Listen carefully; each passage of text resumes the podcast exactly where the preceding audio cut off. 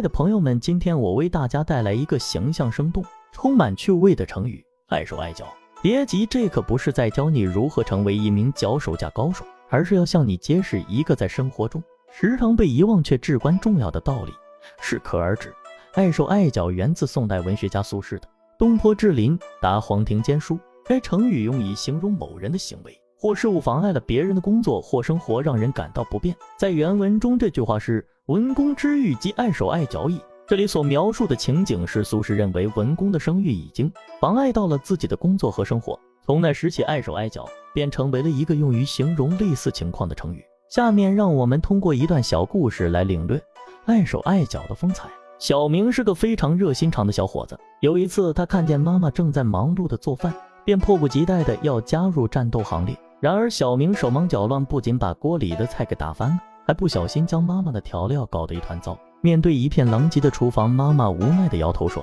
小明啊，你这不是帮倒忙，简直就是碍手碍脚。”这时，小明恍然大悟，原来自己的好心助人，反而给别人添了麻烦。这个生动的故事为我们揭示了碍手碍脚的真谛，在帮助别人时要注意分寸，切勿过于热情，反而造成不必要的困扰。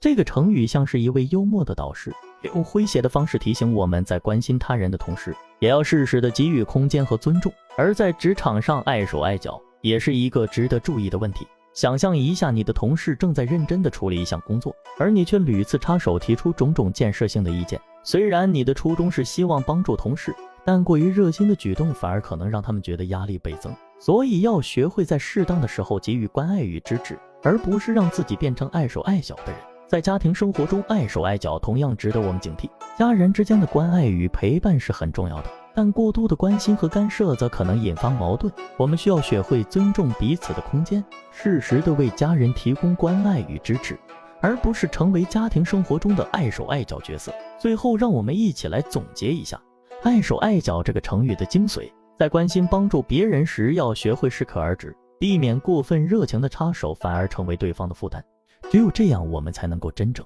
的为他人提供有益的帮助，让友谊、家庭和工作关系更加和谐。学会在生活中找到一个合适的平衡点。我们要在关心他人的同时，也学会给予空间和尊重，这样我们才能真正的成为一个懂得关爱、不碍手碍脚的人，让我们的生活更加美好和丰富。